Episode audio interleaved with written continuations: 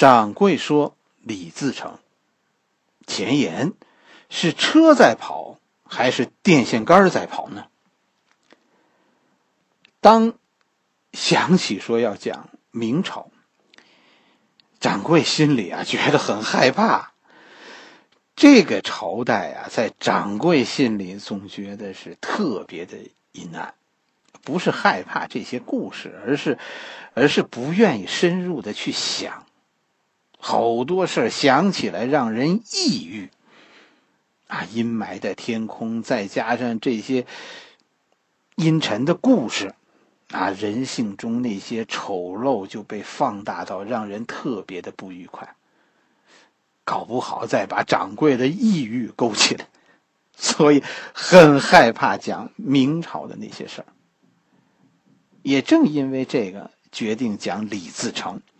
李自成的故事有人讲过了，是吧？我可以省一点力气，省着沿着咱们沿着前人的故事给给大家讲。好多朋友会说：“这这不是你的风格呀，是吧？你这是，你这是又要傍大款呢？你跟那个《芈月一招手》和颠覆版《西游记》似的，你这是准备贴着人家名气赚粉丝的眼球？不能说没有这个意思，是吧？但是跟大家说，这不是主因。这本李自成，掌柜要沿着他讲的李自成，在我的心里，哎呀，分量太重了。”我觉得必须把这本书介绍给大家。咱们说一句公道话：如果没有姚雪银先生写的这本书，我们今天可能很多人都不会知道历史上还曾经有过这样一个草莽英雄。李自成这本书成就了我们印象中的李自成这个人，就如同《水浒传》成就了一帮土匪一样。宋江、武松成为英雄，都是因为《水浒传》。所以，讲李自成的故事，一定要讲姚先姚雪银先生写的这本同名小说。首先，小说李自成不是一本历史书，而是借题发挥。他说的所有事儿，都是现实。他也不是细说，因为他的主要情节都是源于历史，只是他在历史的空白处加上一些人、一些事，让整个故事有了自己的逻辑。这就好像，好像什么？咱们，咱们讲几何，平面上三个点，是吧？这就是决定一个平面，这就是历史事件。讲一个故事，穿过这些点，说它形成的是一个圆，还是一个方？或者是个三角形，或者是什么其他的图案，其实那全靠作者的想象力了。这三个点是不不变的，历史上的这些事情是真实发生的。但是怎么解释这三个事儿，那就是作者的想象力。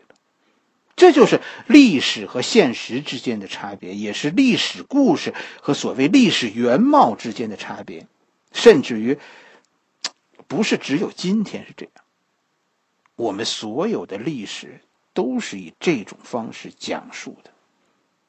会看历史的人，会思考历史的人，会去看那些点，哎，看发生的哪些事情。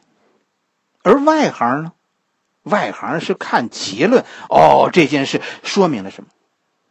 这就是掌柜一再跟大家说的历史观。同一个李自成，同样这几件事情，李自成可以是正史当中说的那个凶残的土匪，也可以是姚雪银笔下的这个大英雄。你说谁说错了呢？都没错，因为这些事儿没错，只是怎么看这些事儿，哎，观点上就不相同了。你说这谁是对呢？掌柜说，取决于你相信哪个。真的，历史就是这样的主观，所以说要求你必须信这个，你不能思考啊，那就是搞标准答案了。历史不容造假，但是观点必须经过思考。你的人生，你的思考将决定历史的面貌，历史因此也将影响你的未来。基督徒因为相信上帝而改变自己的人生，佛教徒信佛祖，我们这些儒生是信历史，历史对于我们很重要，历史的结论就是我们的信仰，它影响着我们的未来。我问你，你应该自己选择未来，还是听别人的指导呢？掌柜想告诉你的就是，未来不是宿命，人生掌握在自己的手中，这就是掌柜说的自由。自由源于思考，源于你对历史的独立判断，倾听，然后思考，然后有自己的相信。把你的人生建立在对历史的独立思考之后。姚雪银写了这本《李自成》，李自成于是才变得家喻户晓，而且李自成这个人也因为这本书而变成人们心目中的一个英雄。我跟你说，就是这样。如果你看史书，你绝对不会爱这个人，你绝对会恨死这帮人。但是看完。李自成这本小说以后，啊，你如果没看过史书中的他们，你会爱这帮人。掌柜当年就恨不得穿越回去，跟着闯王闯天下去。我跟你说，如果你心中对李自成的所有的好感，我跟你说，都几乎是来自姚先生的这本书。但是，大家对于这个作者，我跟你说，其实你很不了解。不光是李自，不光是姚雪岩，就是这样。你知道《二十四史》都是谁写的吗？你可能都不知道。我们就不关心这件事儿，我们只关心书里写的那些英雄。姚雪银呐是一个作家，他生于一九一零年，啊，死于一九九九年。他是比大概比鲁迅晚一代的文人。他没赶上五四运动，但是他赶上了五四开启的所谓新文化运动。姚先生参加过抗战，赶上了内战啊，也赶上了后来建国以后的几乎几乎所有大事件。掌柜眼中的姚雪银先生是个是个什么样子呢？我跟大家说，文如其人。我们了解一个一个文艺作品，首先你就要了解写这个东西的那个作者。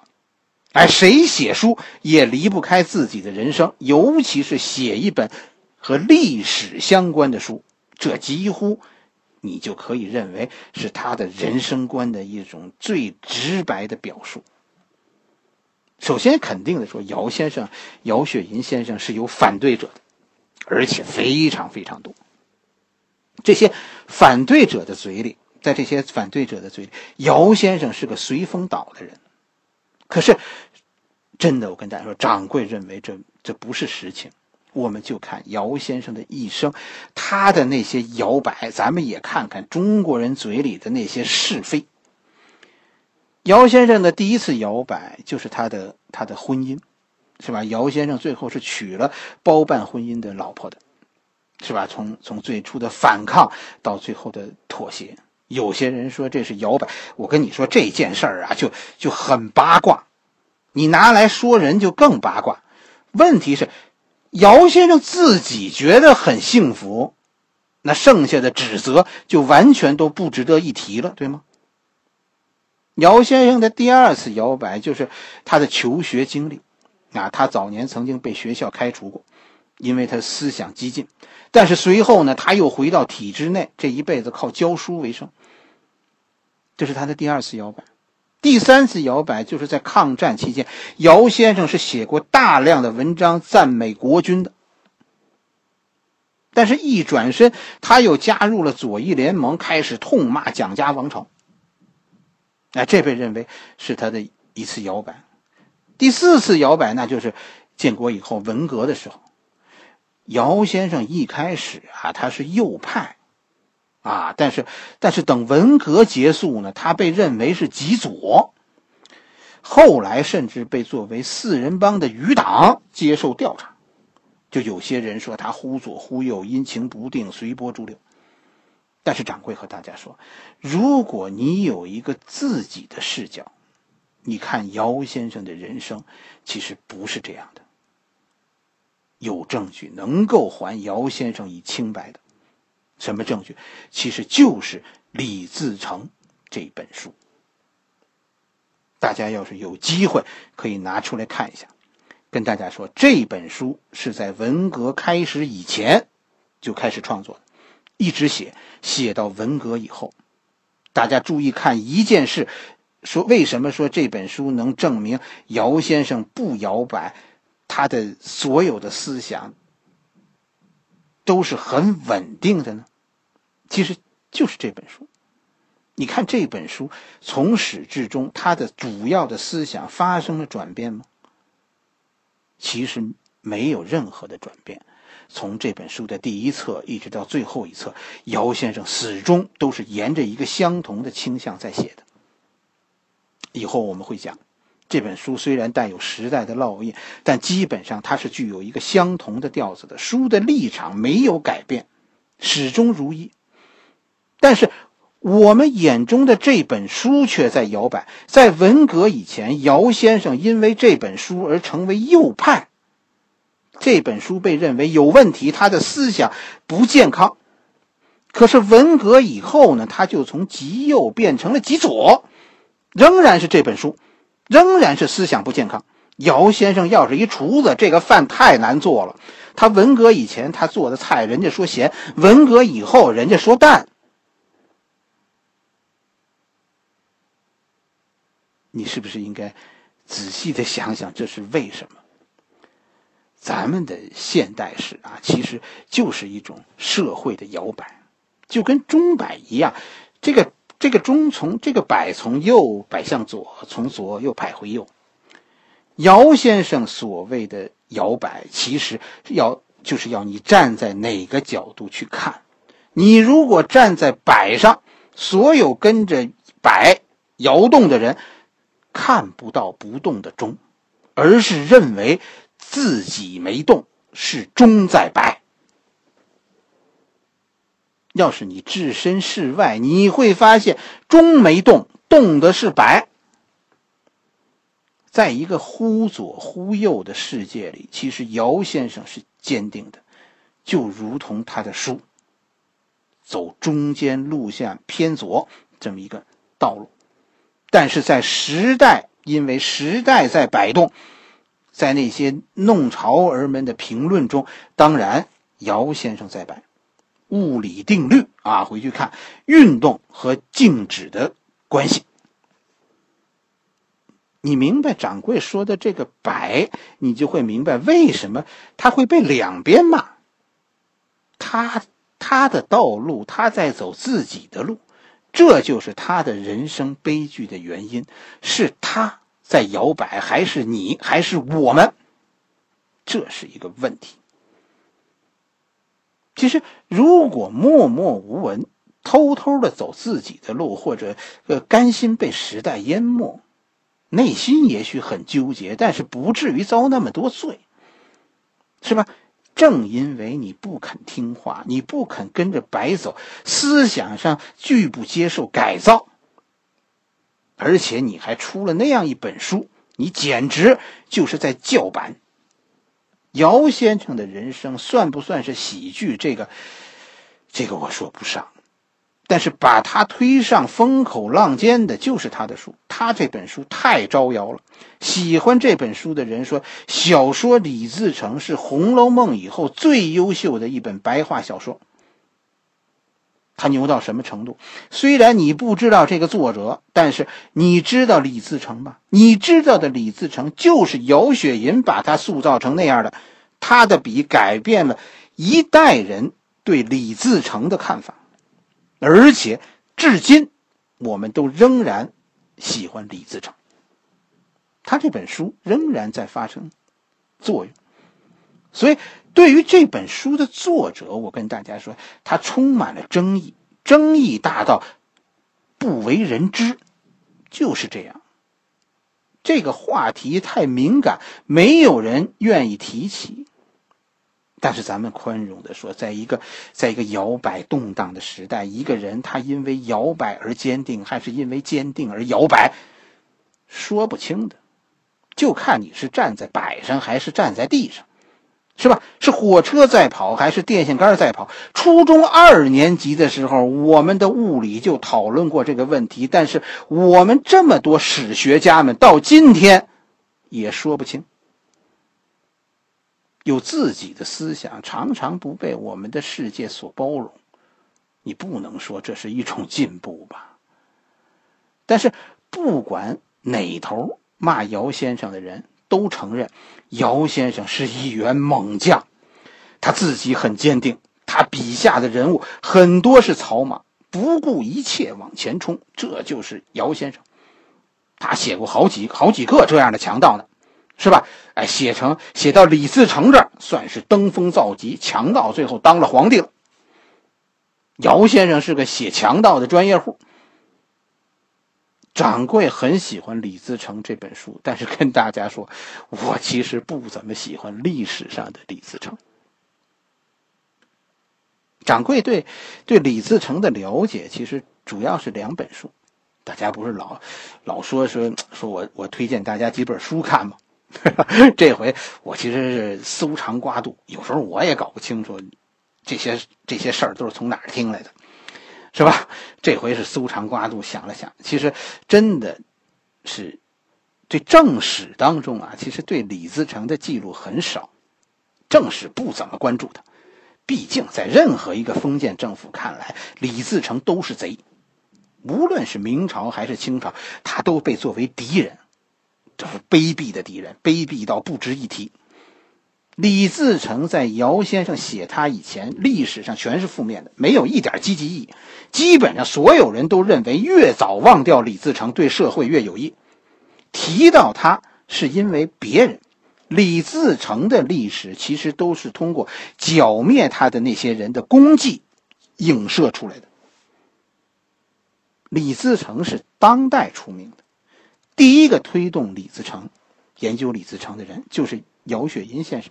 是吧？他写了这本小说，配合了毛主席的一些话，是吧？绝不做李自成。而后呢，毛主席在看到姚先生的李自成以后呢，还曾经下过指示，啊，不不要批斗姚先生，让姚先生把李自成写完。第二个推动一这个研究的，应该是一个单位，就是北京师范大学的历史系。后来大概我印象中八几年、九几年。啊，当时出过一批书，啊，我印象中当时有一个叫叫顾城的人，不是那个诗人啊，这顾城是是北师大的一个历史教授，他写过一本很小众的书，叫《明末农民战争史》。哎，各大每个好像各大学的图书馆，我觉得都应该都有。掌柜是我们那个学校第一个借阅这本书的人，是吧？我相信我的名字至今仍然在那个。呃，借书卡上的，后来也没有多少人看，就这个意思。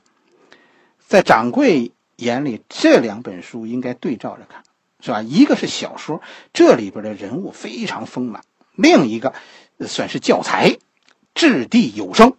什么意思呢？每一句话都有根据。成王败寇，这是这是中国历史上几千年对革命者的一个总结。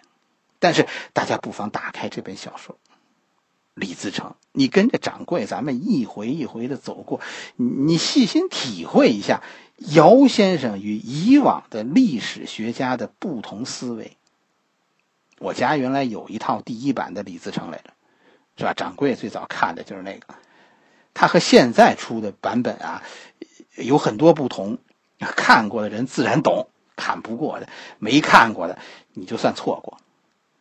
可惜的是呢，就几次搬家，这搬家，搬家这件事儿啊，最可惜的就是丢书。这套书呢，我现在找不到了。当年都是觉得这个书以后不可能再读了，但是今天想起来真的可惜，似乎丢掉了一个一个一个时代的档案，是吧？我我记得姚先生的李自成有好多好多本 但是其实故事没多少。就是每那个时候每一本书啊，大概有有二分之一是故事，可能可能还不到或者多一点，反正差不多也就二分之一。